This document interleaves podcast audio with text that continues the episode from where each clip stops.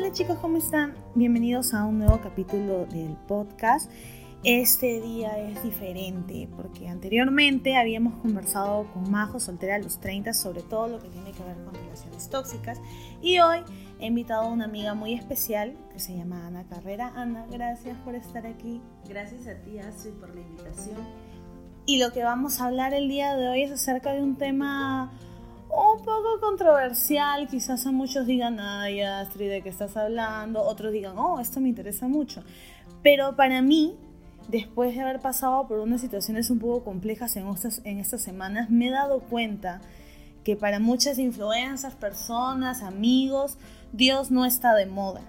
Yo, como les había comentado por redes sociales, que si no me siguen me pueden seguir como Fia Cervantes en Facebook y Instagram, así estoy.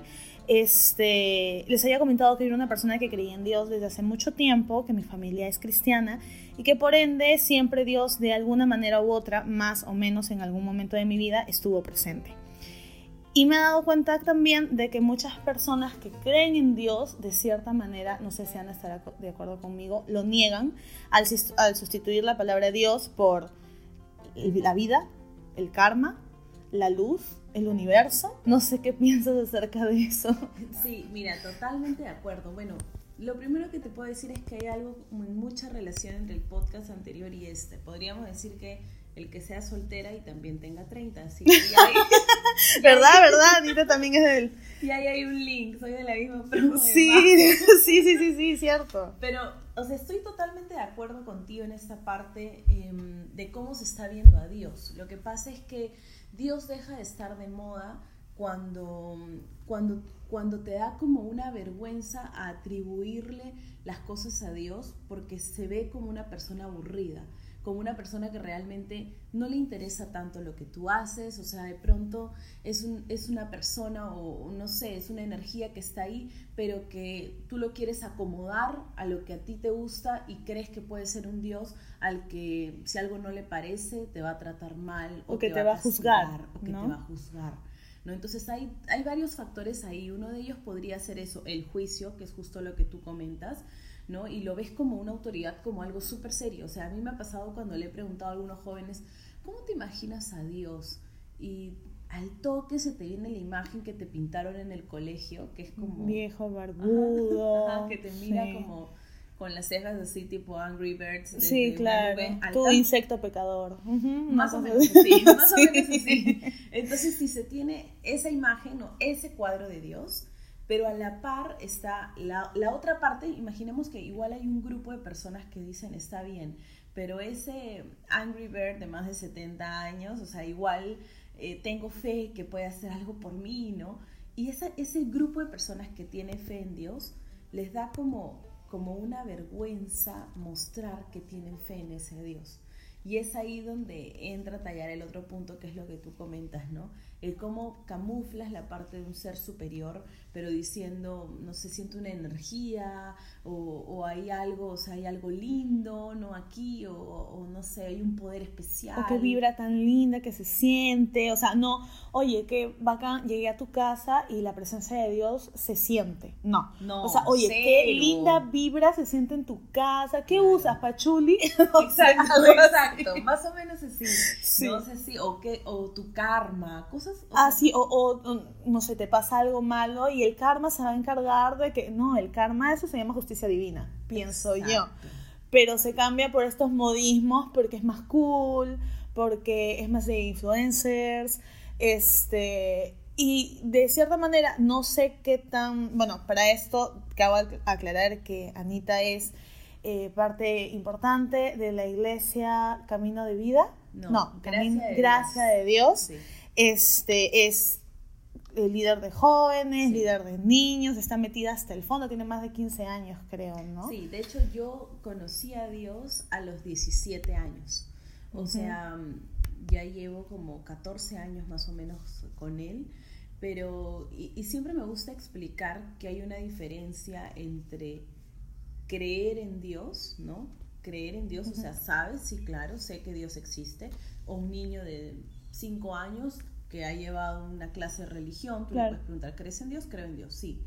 Pero otra cosa es creerle a Dios. Para creerle a Dios necesitas conocerlo. Y para conocer a Dios necesitas invertir tiempo con Él y realmente saber en quién vas a creer. Y esa, esa experiencia fue la que a mí me tocó vivir recién a los 17 años. O sea, toda mi vida fue, y fui hiper, mega, archi católica, o sea, busqué siempre a Dios de diferentes maneras, pero sí sentí que hubo como un quiebre en nuestra relación a esa edad, porque yo pude empezar a, a entenderlo a otro nivel, ¿no? A saber que es una persona real, que no es una persona que te juzga, que es una persona con quien tienes acceso 24/7 cuando estás así en medio de desesperación o no sé, en un momento difícil de tu vida, puedes ir y hablar con él y vas a encontrar respuesta en su palabra, o sea, de diferentes formas Dios te va a hablar.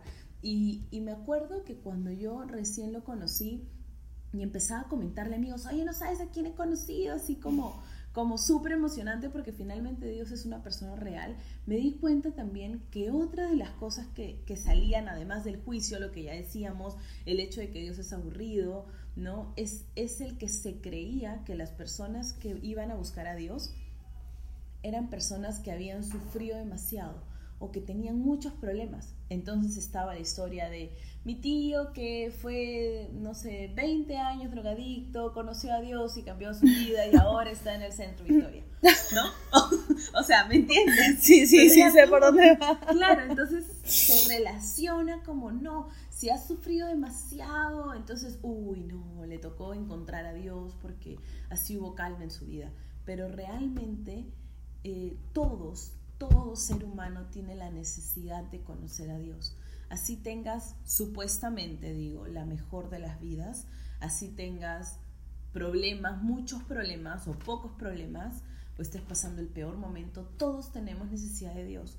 Porque de hecho la Biblia dice que separados de Dios no podemos hacer absolutamente nada. Y algo, algo curioso que mencionas, bueno, a mí no me ha pasado porque yo soy pobre, pero no, o sea, he visto mucha gente que tú dices, wow, qué genial su vida y que gerente de no sé qué, gerente de, su, este, de América Latina de no sé cuál, y son gente vacía. Total. O sea, y tú los ves y por fuera dices, tiene la vida que se le da la gana, tiene la casa que se le debiera la gana, los hijos estudian en las mejores universidades, pero él no es feliz a pesar de que tiene todo.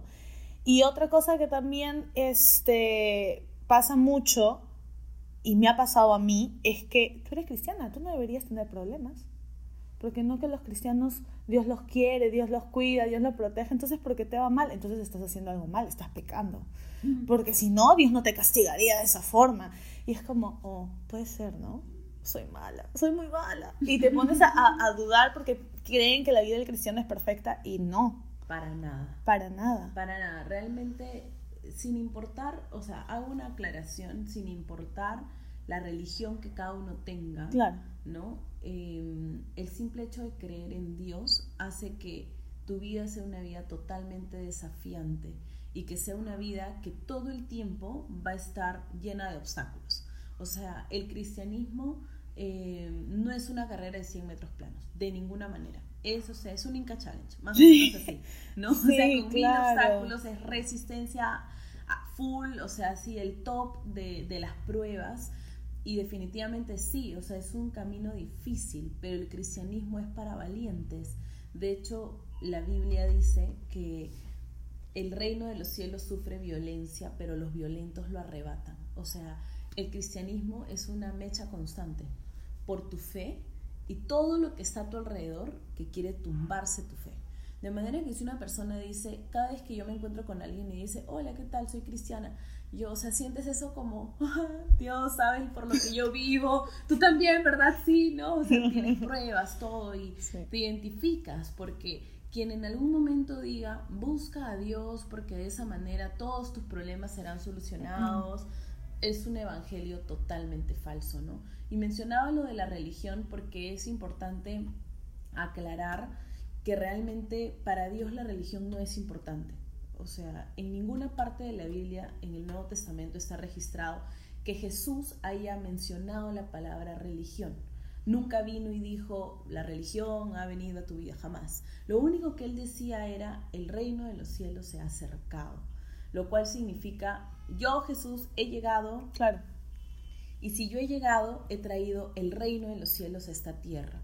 Eso significa que tú vas a poder comunicarte con mi papá, que es el, el máster, el top aquí en este asunto, directamente, ¿no? Ya vas a poder hablar con él. No necesitas usar ninguno de los profetas que estaban en el Antiguo Testamento, ni ninguno de los sacerdotes, ya no. Ahora tú y Dios tienen libre comunicación gracias a mí. Es como si trabajaras en una transnacional y tuvieras el anexo directo del gerente general de todo el grupo. Sí, sí, literal. Entonces, gracias a eso, o sea, ahora, gracias a Jesús, ahora tenemos de su muerte en la cruz y resurrección, ahora tenemos ese, esa vara, ese, acceso, ese, acceso directo, ¿no? Pero es importante mencionarlo porque van a haber personas que van a escuchar este podcast que son católicos, de repente este, algunos que son cristianos, eh, algunos que de repente no se definan, pero solamente sepan que creen en, creen en Dios y punto, ¿no? Y es la mejor manera de explicarlo, o sea, el cristianismo es creer en Cristo. O sea, si sabes que Cristo murió y resucitó, eres cristiano. Y hay algo justo ahorita acabas de mencionar de más allá de a qué congregación pertenezcas, ¿no? Católica, bautista, evangélica, pentecostal. Muchas veces, y lo comento porque es algo que pasó en mi familia, uno se aleja de la iglesia como se conoce, ¿no? Construcción, de ladrillos, de cemento, porque sufre decepciones o encuentra que tú dices, estoy viniendo a la iglesia, ¿cómo va a haber chismes? ¿Cómo va a haber mentiras y todo demás? Y pensamos de que eso es Dios. Pero nos olvidamos de que al final la gente que asiste a una iglesia son seres humanos que pecan igual que tú, que tienen errores igual que tú y que los errores que ellos cometen sí te pueden alejar de la iglesia, pero no es que Dios haya cometido esos errores, ni que Dios te haya insultado, ni que Dios haya dicho mentiras sobre ti, ¿no? Entonces, este, es algo muy independiente, te congregues o no te congregues. Eh, Dios no es responsable de estas cosas que lamentablemente a veces pasan. Así es, y, y, no, y sobre todo las decepciones siempre van a estar. Sí. Porque son parte del paquete de la vida y son necesarias para formar en nosotros carácter. Y las decepciones van a venir de personas muy cercanas a nosotros siempre va a ser así. O sea, si a Jesús lo decepcionaron, ¿por qué a nosotros no nos podrían decepcionar? Tenemos a Jesús, el típico caso de Jesús y Judas, que todo el mundo lo conoce. O sea, Judas no era el de la esquina, el hijo de la esquina. El que estaba en, claro, en un momento de te traicionaré. No, no. No, no, era, no era un Gargamel que no. claro, porque así lo pintan muchas veces. Para nada, Judas era pataza de Jesús. Era su tesorero tal cual. Es como que ahorita tú y yo vamos a tomar un café y no sé, a mí me entra una llamada y toca pagar la cuenta y yo te digo, este, Astrid, coge por favor mi tarjeta, ¿no? Y marca 000 que es mi clave y pagas. Ese nivel de confianza. Entonces, o sea, era muy cercano a Jesús y lo traicionó. Definitivamente Jesús sabía lo que era pasar por una traición y muchas personas dicen, ay no, pero él era Dios. Ahí sí es como que sí, creo, creo que es Dios, ¿no? Pero realmente, o sea, sí. No, le, no, le, dolió tanto, ¿no? No, para nada. Fue una amistad de tres años, si no estoy mal. Por supuesto, porque él empezó su ministerio a los 30, a los a los 33. Em, pero Jesús vino 100% Dios, o sea, hijo de Dios, pero él vino a la tierra 100% hombre. Entonces él sentía absolutamente todo, o sea, absolutamente todo, tenía sentimientos, emociones, todo, era una persona. Y yo me imagino que debe ser sentir este tipo de traición, no sé, trato de ponerme en su lugar que definitivamente es súper complicado porque lo que él pasó fue lo que uno pasa multiplicado por mil. Pero te traiciona tu mejor amigo, vas y le cuentas a tu, sabes que te ha metido en un gran problema con las autoridades de tu país, vas y le dices a tu papá, papá, ayúdame, y tu papá te da la espalda porque es algo por lo que tenías que pasar. O sea, tu papá en ese momento hace como que no te escuchó y se aleja de ti y tú te quedas como, pero papá, te estoy pidiendo ayuda, o sea, tú puedes arreglar esto porque eres el presidente del país, tú puedes solucionarlo y que no me manden a prisión. Y tu papá como que no escuchó y tienes que pasar por todo eso. Entonces no es solamente, me imagino que al ser humano no solamente sintió la decepción de parte de, Judas, de Pedro que lo negó, este, sino también de su papá. Se sintió de alguna manera un abandono, se sintió desamparado y es, estoy solo, completamente solo. Ni siquiera mi padre está conmigo en este proceso acompañándome. Claro. Debe haber sido muy complicado. Es como alguien que pierde todo de la noche a la mañana. De hecho que sí, o sea, súper duro. Y ahí te das cuenta, de hecho es muy importante lo que has mencionado, porque esa conversación que tuvo Jesús con Dios en el Getsemaní eh, realmente es la, es la evidencia de que él estaba siendo 100% hombre en ese momento. Tenía miedo. Porque él tenía miedo, él, o sea, de hecho las palabras textuales que le dijo fue, si puedes, pasa de mí esta copa. O sea, si tú puedes, por favor, haz lo que sea, pero salva a esta gente de cualquier otra forma, menos conmigo. Menos conmigo, menos sacrificándome a mí. Claro, o sea, ya se había dado cuenta lo que le iban a pedir a él hacer y, y de hecho esta parte es como muy fuerte porque tuve la oportunidad eh, el año pasado de estar en Israel y justo parte del tour incluía Getsemaní. Mm. Y cuando estábamos en Getsemaní, curiosamente nuestro guía era una persona que no era de fe,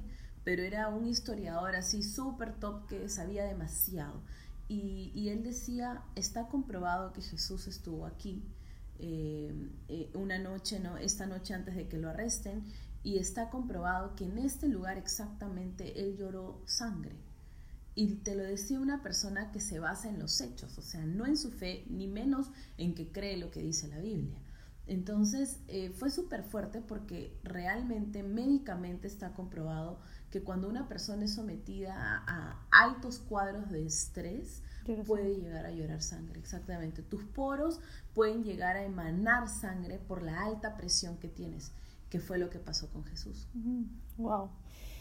Sí, es, es un tema, no solamente religiosamente hablando, ni hablando de fe, sino históricamente hablando y científicamente, hablando, tú te quedas cuando, bueno, yo veo a veces comparación del caso de Moisés, hablado científicamente, y hablan de que justo pasó, eh, los vientos eran fuertes en el río y no sé qué, y no sé cuánto, tú dices, el solo hecho de que pasara en ese preciso momento que se necesitaba que pasara, para mí, y es un milagro. Por más que, obviamente, el mayor científico, en mi opinión personal, y creo que tú compartes conmigo eso, es Dios. El científico más grande, el arquitecto más grande, el ingeniero más grande, el abogado más grande, o sea, todos los, profesionales, los profesionales que te puedes imaginar, el mejor es Cristo. Tal cual. Se acabó. Este, pero eso nos lleva a pensar, ya, ok, Anita, sí, ya, yo creo en Cristo, sí, yo sé que Él murió por mí, y bacán, y gracias, y se lo agradezco, pero es que, pucha, o sea, si yo comienzo a pensar en hacer mi vida en base a lo que a Cristo le haría o no le haría feliz, no voy a poder salir a tomar unos trabajos con mis amigas. Mm. O no voy a poder ir a bailar reggaetón a la discoteca. Entonces, ah, no, me van a decir aburrido, aburrida, y no, yo paso, no, yo paso. ¿Qué harías en ese caso? O sea, ¿qué le dirías a esa gente? Mira, en realidad me han dicho eso un montón de veces. un montón de veces es como lo primero que te pueden decir, el hecho de que Dios es un Dios que restringe las cosas. Pero en su palabra está escrito, todo te es permitido, pero no todo te conviene. O sea, Dios es tan sabio y es lo mismo que yo le digo a alguien que venga y me dice, no sé, alguien viene a la iglesia y dice, ya, quiero a Cristo en mi vida, y luego me dice, quiero ir a bailar reggaetón, por favor, por favor. O sea, tú, por poner un caso, no quiero emborracharme, o esta es la última que tomo, pero no, ya bueno, pero haz lo que quieras, o sea, realmente es, haz lo que quieras. Si el mismo Dios no te da el brazo, o sea, no tuerce tu brazo y te dice, tienes que hacer esto, no hay ninguna parte de la Biblia donde Dios te obligue a hacer algo. Él te da mandatos, que son como instrucciones. Eh, la Biblia es un manual para vivir. O sea, quieres ser feliz plenamente en todas las áreas de tu vida y alcanzar la plenitud, sigue esa guía. La tienes a libre disposición. Y si hay cosas que te son difíciles de hacer, o sea, mira tú en qué momento las vas a empezar a cambiar, ¿no? Que fue lo que a mí me pasó. O sea, habían cosas que, que yo empecé a cambiar cuando, cuando empecé a conocer a Dios pero las cambié no porque alguien me, obligara a hacerlo o porque alguien me dijera tienes que, si no, no puedes venir a la iglesia, por ejemplo, sino fui, fue la misma persona que me, que me lideró en ese momento, fue muy sabia y me dijo, Anita, mira, la Biblia dice acá, todo te es lícito, pero no todo te conviene. Te estoy diciendo, Dios te dice, haz lo que quieras, pero ten en cuenta que hay consecuencias. Claro, porque al final Jesús no era un una, una persona aburrida, o sea, a él se le invitó a, su, a las bodas, tanto así que cuando se acabó el vino, él hizo que el agua se volviera vino porque estaban celebrando, claro, tampoco lo viste despanzurrado en el sillón del, que se casó así, ah, que no se acordaba, tampoco borró cassette, pero, o sea, tomó, celebró, en la última cena también comió, bebió vino, y eso no, o sea, David bailó cuando recuperó el arca, bailó como un loco calato, literalmente, y, y, la gente se burlaba de él, este, y decía, ¿cómo es posible que el rey a eso, qué ridículo. Pero sí, o sea, los cristianos o la gente de fe también puede eh, disfrutar de bailar, eh, disfrutar de quizás compartir un trago, como nosotros lo hemos hecho con nuestro cóctel de garrobina la otra vez que estaba buenazo. Pero este, em, tienes que cuidar siempre lo que bailas, qué es lo que yo en particular, qué dice lo que estás bailando, qué dice por lo que estás levantando las manos y yéndote hasta abajo, qué está diciendo, es lo que tú eres, duro, duro contra el muro. O sea, hay que tener mucho cuidado también porque eso alimenta nuestro espíritu. Totalmente. Pero ahí es donde cada uno toma su decisión individual.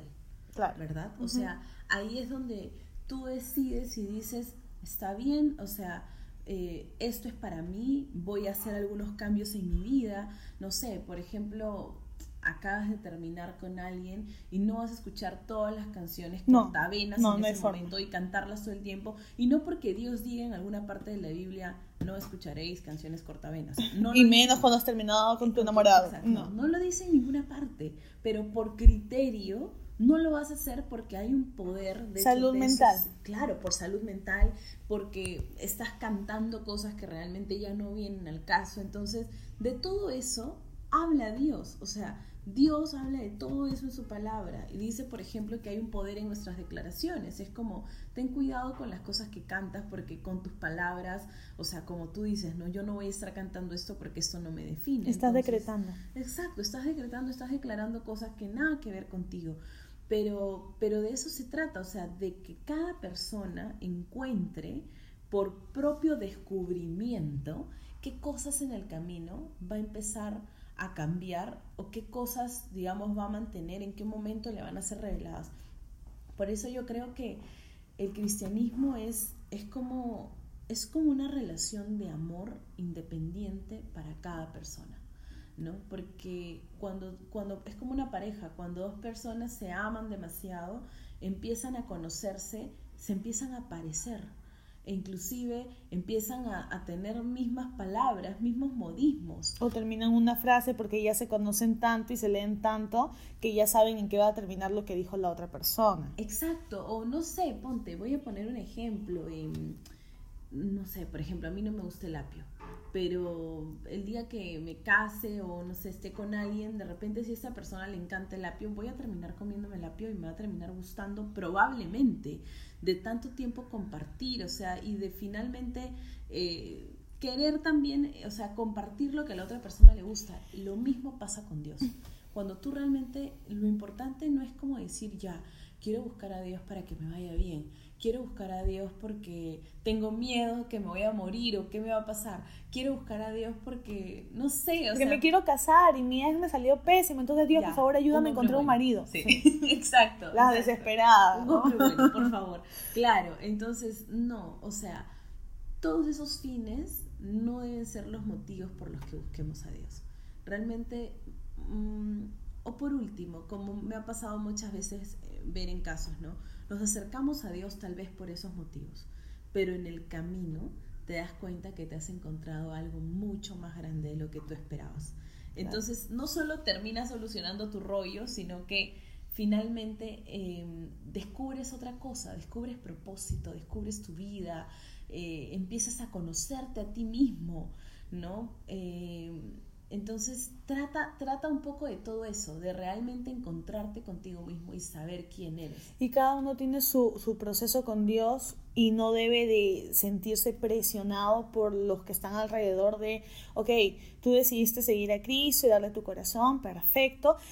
A partir de mañana me borras toda esa lista de reggaetón sandunguero que tienes en Spotify, la borras porque eso hace llorar a Dios tu música del mundo hace llorar a Cristo y tú dices, no, espera, es que todavía, o sea, sí lo hago, pero tienes que sentir en tu corazón, oye, esta, esta canción ya no me gusta. Me ha pasado que he escuchado música y la he escuchado, no sé, después de un tiempo y digo, yo estaba escuchando esto, pero qué fea letra. Que tú misma te desconoces. Sí, yo digo, ¿cómo he podido escuchar esta música? Claro.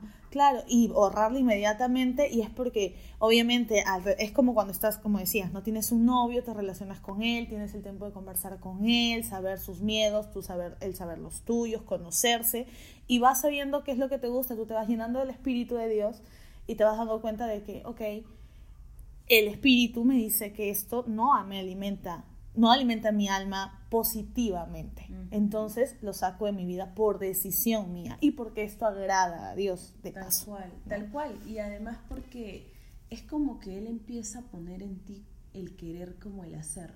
Y una vez una, una chica me dijo, Anita, entonces Dios va a cambiar mis maneras de sentir.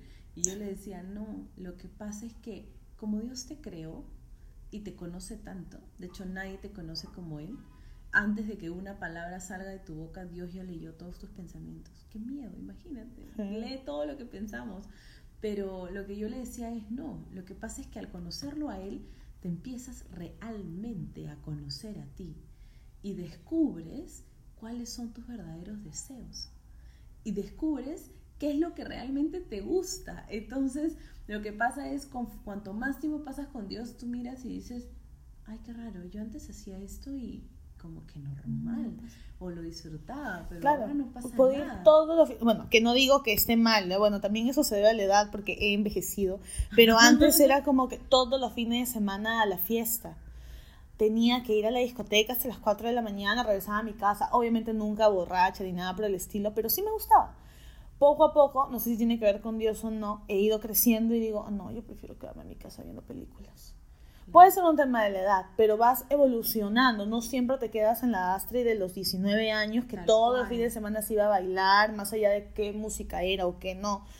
Eh, pero ya crecí y ahora disfruto de otras cosas, también pasa, no necesariamente tiene que ser porque oh, Dios no le agrada, entonces se metió en mí el espíritu del Netflix y por eso me meto en Netflix y ya no, no bailar, no es eso. Para nada, no. nada, exacto. Ahora, este, también he visto el otro extremo, ¿no? Sí, Dios te ama, Anita, es verdad, Dios jamás te va a juzgar, Él te ama completamente, entonces puedes equivocarte, eres joven, tienes 20, 18, 17 años y, pucha, Dios te va a perdonar. Al final cuando estés en ese hospital, en esa camilla, agonizando, eh, con tus nietos y tus hijos alrededor, podrás pedirle perdón y te vas directo al cielo. Entonces, ¿para qué comenzar a hacer una vida de santidad, entre comillas, o una vida cristiana ahorita, con 19 años? Si tienes hasta los 80, ¿qué harías contra eso? Bueno, mira. ¿O qué dirías en contra de esa manera de pensar que mucha gente también tiene? Claro, lo primero que les digo cuando vienen a decirme eso es que puede que hoy nos toque partir. O sea, los miro y les digo, ¿y si te mueres mañana? Entonces ya ahí la conversación como que se pone como no seas mal. claro. Pero puede pasar. O sea, creo que el primer error como jóvenes es que creemos que todos vamos a vivir hasta por lo menos 80. O sea, mínimo. Tienes como unos 50 años más para pensar qué vas a hacer con tu vida. Pero aún eso fuera cierto, si te das cuenta, eh, como que queremos dejar a Dios para el final cuando realmente podríamos disfrutarlo desde ahorita, así tengas 15, 16, 10, la edad que tengas o 30, y disfrutarlo desde ahorita te da la llave y el acceso a disfrutar tu vida verdaderamente como nunca antes la has disfrutado, porque estar con Dios es, o sea, es hallar gozo, y el gozo es una felicidad sin fin. La felicidad es un estado de ánimo, hoy estás feliz, en la tarde estás llorando, así somos, ¿no? Tal cual. Pero realmente con Dios es como, así haya un momento triste, igual hay gozo en tu corazón.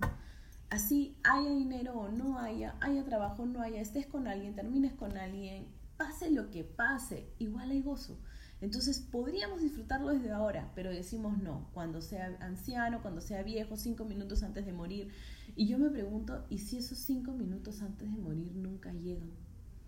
O sea, ¿qué te garantiza? Ni siquiera te diste cuenta que moriste. Tal cual. ¿Qué pasa? Un montón. Tal cual. Mira, yo me, y a todos nos debe haber pasado, ¿no? Que de pronto estás por cruzar la calle, algo tan mínimo y tan absurdo como eso, estás por cruzar la calle y de pronto ves, o sea, no sé, retrocedes un ratito para mirar algo y ves que pasa una moto a toda velocidad o un carro a toda velocidad y tú, cuando pasan esas cosas, yo me quedo pensando y digo, realmente, o sea, pude haber muerto en este instante.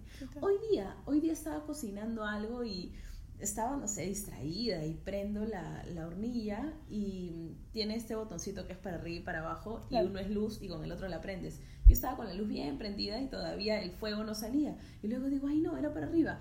Cuando lo prendo para arriba salió una llama enorme de fuego. Claro, porque, se estaba saliendo el gas. Claro, porque estaba saliendo el gas. Salió una llama enorme y estaba, o sea, a un pelo de haberme incendiado, literal. Y yo miré y pensé, y esas cosas te hacen reflexionar, ¿no? realmente en cualquier momento puedes morir. El otro día escuchaba la historia de una amiga que yo dije, no, ya, esto está de más, dije, o sea, ya era como que ese, ese chico debió levantarse con un cartel que diga bienvenido, hoy es el día de tu muerte. Caminaba, literal, caminaba por la calle y un carro se desvía y este carro con la llanta pisa una piedra. La piedra vuela, le cae en el ojo y le mete un golpe a tal nivel que el chico muere. Dios. O sea, ¿cómo me explicas que una persona pueda morir de esa manera? Y era una persona joven, o sea, finalmente nadie sabe en qué momento va a morir. No podemos dejar una decisión tan importante para los últimos cinco minutos que ni siquiera sabemos si los vamos a tener o no. ¿no? Y finalmente en esta vida es donde se define dónde vamos a vivir la eternidad. Somos seres eternos. Eso está, dalo por sentado. O sea, somos seres eternos, pero aquí es donde tú decides, ¿no? Decides, ¿ah? No, no, es que, no es que la salvación yo la voy a ganar si es que, no sé, soy una persona muy buena toda mi vida, no. Para poder ser salvo solamente es reconoces que Cristo murió por ti, que tú eres una persona pecadora, que debiste ir a esa cruz, pero hubo ahí un intercambio y fue Él y le estás agradecido por eso y te arrepientes de la manera en la que has estado viviendo, Dios dice, perfecto, o sea, estoy contigo, o sea, crees en mí, yo estoy en ti, hagamos esto juntos. Con ese acto de fe, nosotros ganamos la salvación. De hecho, está escrito que no es por obras, para que ninguna persona diga, uy, no, yo soy más bueno porque escalé tres cerros de rodillas con chapas en la rodilla, entonces yo merezco ser salvo. No, para nada, ¿me entiendes? Entonces, em, finalmente, solo una decisión es saber que quieres a Dios, en ese momento o, no. O sea, y eso es donde es que vas a pasar toda la eternidad, ¿no? Y, y, eso es, por ahí va más o menos lo que, lo que le respondo a las personas que quieren esperar todavía para buscar a Dios. Pero yo creo que sabes que últimamente he visto, hay como un miedo que las personas no lo quieren decir. Pero me ha pasado con algunas, con algunas chicas, hay un miedo de saber que ahorita estás disfrutando tu vida, el, máximo disfrute que tú conoces y hay un miedo de creer que cuando Dios venga a tu vida no la vas a seguir disfrutando igual. Y hay un miedo a soltar la vida que hoy tienes y decir, ¿será que va a ser igual con Él o va a ser peor? Y hay personas que me han dicho, pero yo he escuchado que cuando tienes más tiempo con Dios y lo buscas más, se te vienen más problemas, Anita. Estoy bien así, gracias. Sí. ¿Me entiendes? Sí, no, es que, claro, eres una persona de interés para el enemigo. Entre más cerca estás a Dios, eres más atractiva para el lado contrario, ¿no? Entonces es como... Para el otro ah, Claro, para el otro bando. Entonces, ok, ataquemos. ¿Por qué? Porque eres importante. Mi mamá siempre me decía, cuando todo te esté yendo bien, cuando no tengas problemas de ningún tipo, cuando estés bien con tu novio, estés bien en el trabajo, no pases por ningún tipo de situación incómoda, por ningún tipo de ola, preocúpate porque no eres una amenaza para el diablo. Y yo, ay mamá, gracias por lo que me toca, ¿no? Y siempre te pones a pensar, ay, qué bien, diste mis miedo, todo bien. ¿Y será que no soy una amenaza? Que no, no me tiene miedo porque estoy en mi zona de confort. ¡Mamá! Y ya mi mamá es como que ya conversando con mi mamá, que también es una persona que cree mucho en Dios, este, sí, pues, ¿no? Siempre le tienes que, que juzgar eh, por qué no está, o sea, no es que, oh, me tienen que pasar cosas malas y en cuanto, que también es algo que se dice mucho, ¿no? Entre más sufres, más cerca estás a Dios.